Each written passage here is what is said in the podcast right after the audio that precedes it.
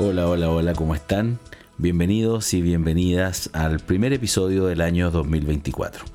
Espero realmente que este año sea mejor que el año 2023, que especialmente no fue un año bueno en todo lo que respecta al ámbito principalmente personal. En mi caso, espero que para la mayoría de ustedes haya sido un buen año, pero que este, que está recién comenzando, sea un extraordinario año. Yo quise el año pasado, finales del año pasado, hacerme un regalo. Y justamente a raíz de aquello es que el episodio que les traigo el día de hoy, que se titula No seas un infeliz, tiene que ver con ese tipo de regalos que nos hacemos permanentemente, buscando a lo mejor esa felicidad, esa felicidad efímera que nos entregan algunas cosas, algunos regalitos que nos hacemos o que nos hacen. Ayer, como les comentaba, me hice un regalo, me sentía muy adolorido y cansado después de un año duro. Así que me fui a hacer un masaje a uno de los mejores hoteles de Santiago. Era bastante caro, pero creo que me lo merecía y era una buena forma de comenzar el año. Yo a veces tengo sentimientos de culpa cuando siento que estoy eh, gastando o invirtiendo más de lo que corresponde en algo, cualquier cosa que esto sea. Tiendo a ser un buen optimizador de recursos en general. Bueno, cuando termina el año, en general todos nos deseamos salud y felicidad para el siguiente año. Eso lo hicimos recientemente cuando me tocó celebrar con algunos amigos el abrazo infaltable con los mejores deseos. Sin embargo, hablando con uno de estos amigos, él me decía, cada vez que puedo aprovecho de darme algún gustito, comer rico, escaparme a algún buen lugar o cualquier otra cosa que me dé placer. Yo lo encontré genial porque de hecho yo trato de hacer lo mismo, como recién se los dije, y después de escucharlo me sentí incluso mejor por la decisión del masaje que había tomado. Para Aristóteles, la felicidad es un fin, un bien supremo. Y según él, no es posible ganarse la felicidad de un momento a otro, así como tampoco es posible perderla espontáneamente, por lo que su valor está, decía el filósofo, en la forma en la cual vivimos nuestra vida. En otras palabras, lo que él quería decir es que se trata de enfocarse en una vida dichosa, que está dada por una conducta recta. A diferencia de lo que la mayoría de los seres humanos hacemos, es decir, buscar la felicidad a través de momentos que persiguen los placeres instantáneos, según Aristóteles, la felicidad consiste en hacer el bien más que en recibirlo. Cada vez que perseguimos placeres, como comernos un chocolate o llegar a la cima de un cerro, activamos la dopamina, una hormona o neurotransmisor asociado a nuestras motivaciones y que nos genera placer de corto plazo. La felicidad está asociada a la serotonina, otro neurotransmisor que en cambio y entre otras funciones regula nuestro estado de ánimo de largo plazo, por lo que la felicidad no estaría asociada a los premios que nos damos, sino que más bien a la realización plena de nuestra propia naturaleza.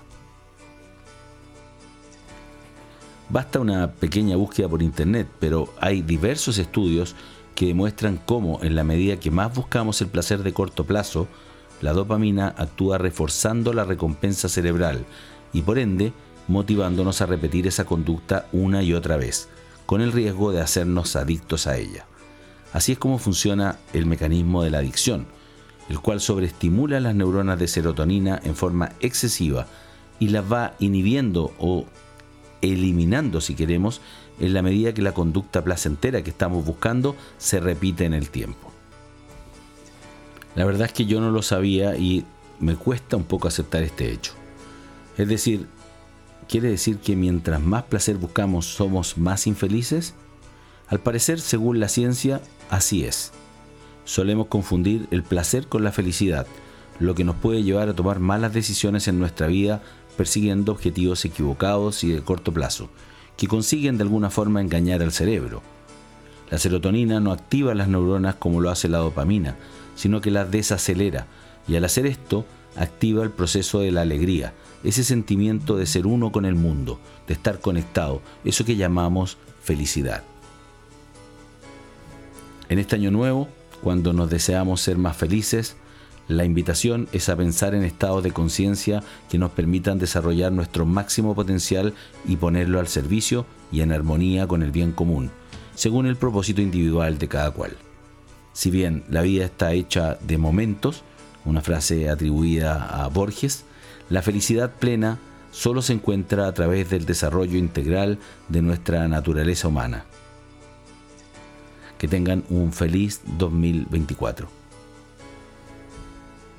Estoy seguro que muchos de ustedes, oyentes de mi podcast, eh, me dirán, eso ya lo sabía, el placer y la felicidad son cosas diferentes.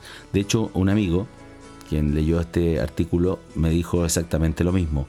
Sin embargo, lo que sí creo es que en la medida que somos más conscientes de esta realidad y que entendemos de que estos placeres de corto plazo incluso pueden ser perjudiciales para nuestra salud, nos pueden generar adicciones que nos eviten alcanzar esa felicidad que estamos siempre buscando y que parece inalcanzable, nos ayuda a tomar conciencia sobre los actos de nuestra vida. Espero realmente que eh, este episodio les sirva para tomar esa conciencia o por lo menos para hacer una pequeña reflexión sobre este nuevo año que está recién comenzando.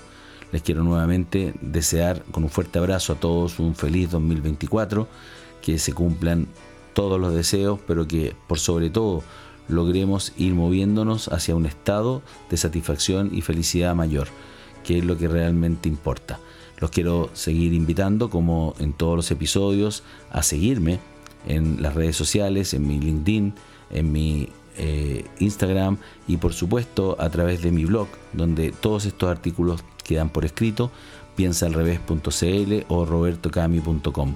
Allí también encontrarás información sobre mis dos libros, Piensa al revés y Hackea tu mente. Y también podrás agendar una hora de consultoría, de conversación para ayudarte en tu proyecto o con tu idea de negocios. Recuerda que la mejor forma de saber que te gusta este podcast para que lo siga haciendo es ponerle me gusta, es seguirme. Así que te invito a hacerlo, compártelo y nos vemos en un próximo episodio con un tema que espero que sea más interesante incluso que el de hoy. Hasta la vista. Chao, chao.